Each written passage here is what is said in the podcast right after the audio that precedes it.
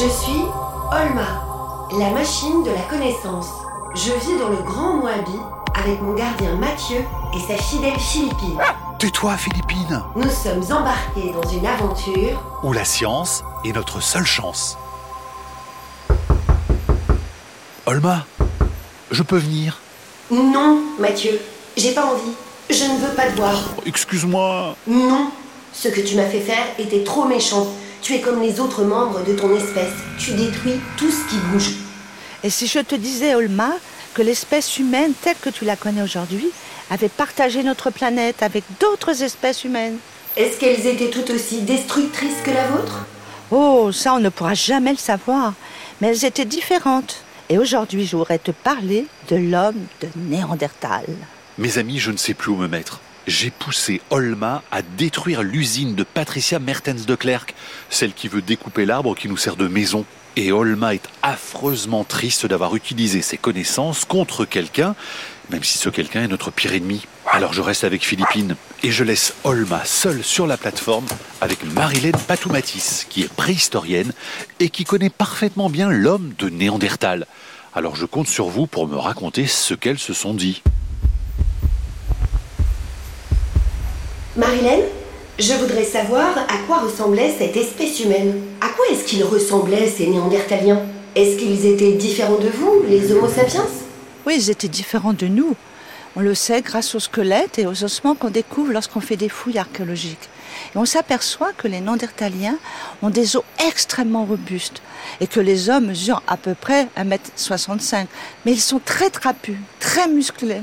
Mais il y a aussi des Homo sapiens qui font 1m65 et qui sont trapus. C'est même très courant. Donc ils sont comme eux? Non, il y a des différences, surtout lorsqu'on regarde leur crâne. Ils ont un crâne en forme de ballon de rugby, alors que nous, c'est en forme de ballon de foot. Donc on est vraiment différents. Quand on voit leur face, ils ont des grosses arcades sourcilières. Et en plus, ils ont une mâchoire très en avant, ce qu'on appelle le prognatisme.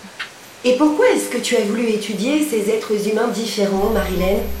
Ben, il y a longtemps, quand j'ai commencé mes études, déjà, j'étais passionnée par cet homme, parce qu'en fin de compte, il y avait deux choses. On ne le connaissait pas bien, et on disait beaucoup de mal de lui. On le considérait comme inférieur par rapport à Sapiens. On disait qu'il taillait des outils moins beaux, qu'il n'avait pas peint dans les grottes. Bref, il était vraiment considéré presque comme un singe. Et donc tout de suite, ça m'a passionné d'aller voir si c'était vrai. Et sur quoi vous basez-vous? Est-ce qu'il y a beaucoup de traces de l'homme de Néandertal oui, on a fait beaucoup de fouilles dans toute l'Europe. Vraiment, on est maintenant en capacité de dire qu'ils avaient développé des cultures très très intéressantes, presque identiques à Sapiens, qu'ils taillaient des outils d'une façon remarquable avec la technique qu'on appelle le valois, c'est-à-dire qu'ils font des percussions, ils retouchent leurs outils, les silex, mais en évidence que c'était des très grands chasseurs. Ah bon? Et est-ce qu'ils chassaient il y a 100 000 ans? Voilà, ils chassaient des bisons et tout, et même des mammouths.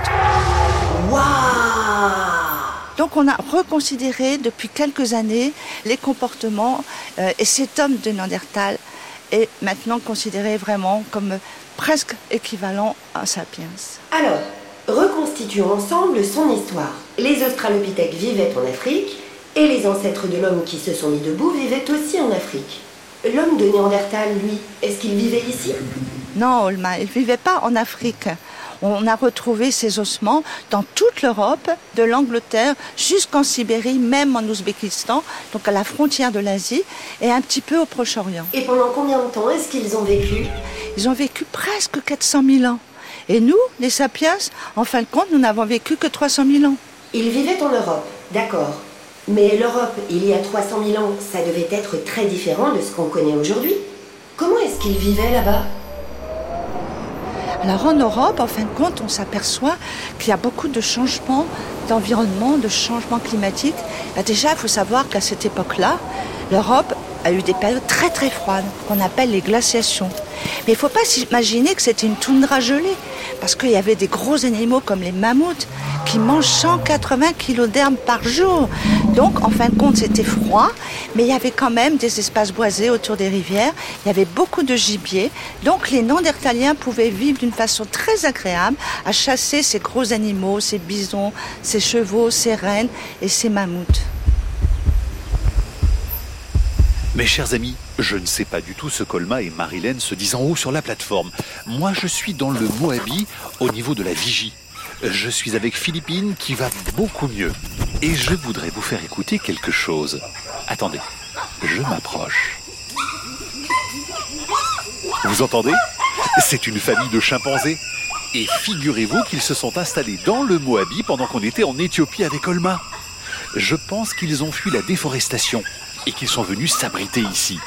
Et si seulement vous pouviez voir ce qui se passe sous mes yeux, c'est incroyable. Il y a un vieux chimpanzé qui est en train de faire des papouilles dans le dos de Philippine. Il l'a apprivoisé. Je vais m'approcher doucement. Ça va Philippine?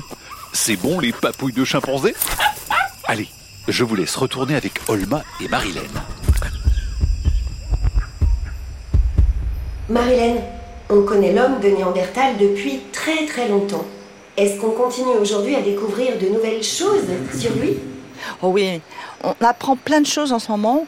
Pourquoi? Parce qu'on trouve bien sûr de plus en plus de sites archéologiques où vivaient les Néandertaliens, de squelettes, d'ossements, et on peut faire ce qu'on appelle l'ADN ancien, c'est-à-dire retrouver leur génome, leur carte d'identité. Maintenant, on sait qu'ils avaient la peau plutôt claire et qu'ils étaient, pour certains, roux et avec des yeux clairs. Donc pas du tout le physique qu'on avait longtemps, longtemps attribué à Néandertal, c'est-à-dire qu'on le faisait très très sombre, des yeux sombres et des cheveux noirs. Mais Marilène, si le génome de l'homme de Néandertal est proche de celui de l'Homo sapiens, ça veut dire que vous êtes tous aussi un peu des Néandertaliens Quelque part, c'est vrai, puisque nous avons entre 1 et 4% de gènes de Néandertal. Donc ça, c'est important, ça veut dire qu'on partage, qu'on a hérité de ces gènes. Donc, quelque part, oui, on a du Néandertal en nous. Est-ce que Sapiens et Néandertal se sont mélangés? Oh oui, Olma, elles se sont peut-être même aimées. Hein, on ne sait pas, mais en tout cas, plusieurs fois, des Néandertaliens et des Sapiens se sont mélangés, se sont croisés, ont eu des enfants. C'est pour ça que nous avons des gènes de Néandertaliens. Et c'est intéressant de voir ça, parce que souvent on a dit qu'ils étaient très différents de nous. Mais en fin de compte, s'ils se sont aimés, s'ils se sont croisés, ça veut dire qu'ils n'étaient pas si différents. Et pourquoi est-ce qu'ils s'appellent Néandertal ça vient de la découverte d'un squelette il y a très longtemps, en 1856, au 19e siècle.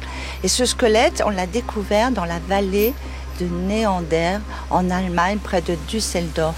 Et la vallée en allemand, ça se dit Tal, d'où le nom de Néandertal. Et est-ce qu'il avait des comportements si différents de l'Homo sapiens? Au fur et à mesure des, recherches que l'on fait, on s'aperçoit qu'au niveau des comportements, il y a très peu de différence entre les sapiens et les néandertaliens. Surtout au niveau technique, c'est-à-dire qu'au niveau de la taille des outils, ils font des choses absolument semblables, très très belles, des très beaux outils, très fonctionnels, comme les sapiens. Mais c'est vrai qu'il y a quelques différences ils tuaient des animaux, c'était des grands chasseurs, il y avait beaucoup d'ossements, ils auraient pu faire comme a fait l'homme moderne, comme a fait euh, Sapiens, ils auraient pu tailler des saguettes, des armes, des projectiles dans ces ossements, dans ces bois de rennes par exemple. Et il ne l'a pas fait. Donc ça, c'est une différence très importante. De même qu'on voit une autre différence sur le fait qu'il n'a pas réalisé les grandes œuvres pariétales ou les petites statuettes comme l'a fait Sapiens. Pour l'instant, on n'a pas du tout de preuves sûres comme quoi il peignait dans les grottes. Donc il y a quelques différences avec nous, mais sinon, beaucoup de ses comportements sont très proches des nôtres. Marilène, on dit toujours l'homme de Néandertal, l'homme de Cro-Magnon, l'homme des cavernes. Pourquoi est-ce qu'on ne parle jamais de la femme alors? Il faut entendre l'homme avec un grand H, c'est-à-dire que c'est le genre humain. Mais on s'aperçoit bien souvent qu'on parle vraiment que de l'homme et pas de la femme. Et c'est vrai qu'en fin de compte, tout ce qui est euh, la taille des outils, euh, les peintures dans les grottes, euh, l'invention du feu, c'est vrai que souvent on dit que ce sont les hommes qui ont fait toutes ces inventions. Mais pourquoi pas les femmes? Pour l'instant, on n'a rien qui prouve le contraire. Qu'est-ce qu'on sait sur la vie de la femme de Néandertal? Bah, Madame de Nandertal, on peut tout à fait envisager qu'elle faisait exactement les mêmes activités que les hommes. Pourquoi? Parce que leur squelette est extrêmement robuste. On s'aperçoit même que sur certains squelettes, il y a un bras qui est beaucoup plus développé. On voit, vous savez, sur les os, on voit des petites traces qui montrent l'insertion des muscles. Et là, les traces sont très développées comme les bras euh, des hommes. Donc, elle pouvait, elle aussi, pratiquer la chasse, par exemple. Donc, Madame de Néandertal était très active. Elle ne passait pas son temps seulement à s'occuper des enfants et à balayer la grotte. En tout cas, ni l'homme ni la femme de Néandertal ne sont là aujourd'hui à partager la planète avec l'Homo sapiens. Que s'est-il passé? Pourquoi vous ont-ils quitté Oh là, Olma, c'est une question extrêmement difficile, où tous les chercheurs ne sont pas d'accord. Pourquoi ont-ils disparu? Certains pensent que c'est parce qu'ils ont été tués par les sapiens qui vont arriver en Europe. Mais là, on n'a pas de preuves. D'autres pensent à une pandémie. Là aussi, il y aurait eu un virus apporté par nous. Donc, on a peut-être une guerre avec l'Homo sapiens, peut-être un virus. Il y a une hypothèse qui est peut-être la plus probable, c'est celle de la diminution des Néandertaliens. C'est-à-dire qu'ils auraient été de moins en moins nombreux, ils auraient fait de moins en moins d'enfants. Et à un moment donné, alors que eux, les sapiens qui arrivaient par vagues de plus en plus pour occuper toute l'Europe, eh ben, les Néandertaliens se sont limités à certaines régions et petit à petit, trop éloignés les groupes les uns des autres, ont disparu. Mais quand est mort le dernier ou la dernière néandertalienne? Oh là, c'est difficile de trouver une date précise. Peut-être que c'est 35, 38 000 ans, donc il y a quand même très longtemps. Mais peut-être justement grâce à ces nouvelles méthodes de l'ADN ancien, on va pouvoir connaître les gènes que nous a légués Néandertal. On va peut-être savoir à quoi ils servent. Peut-être que c'est pour nous protéger des virus. Peut-être que c'est pour aller en altitude, pour nous protéger du froid, pour être plus fort. Donc on a plein de choses encore à découvrir. Olma et Marilène doivent avoir terminé. Je vais remonter pour voir si Olma est toujours fâchée. Et tiens, je vais aussi jeter un œil à la réserve de graines pour voir si les petits singes sont toujours là et s'il y a encore suffisamment de graines. Allez, j'ouvre tout doucement. Oh purée, mais combien sont-ils?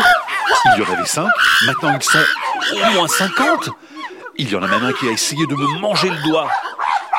Mais qu'est-ce qu'on va faire de toute cette famille? Pour l'instant, je n'ai pas le choix, je les laisse tranquilles. Olma? Je peux monter maintenant? Allez, Olma, s'il te plaît, je te demande pardon. Alors tu me promets que tu ne me pousseras plus jamais à faire quelque chose d'aussi horrible? Je te le promets, Olma. Si on combat nos ennemis avec les mêmes moyens qu'eux, alors on ne vaut pas mieux qu'eux.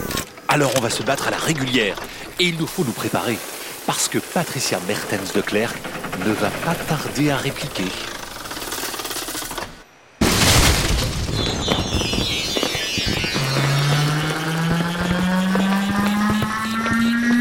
Olma est un podcast original de France Inter avec la Cité des sciences et de l'industrie.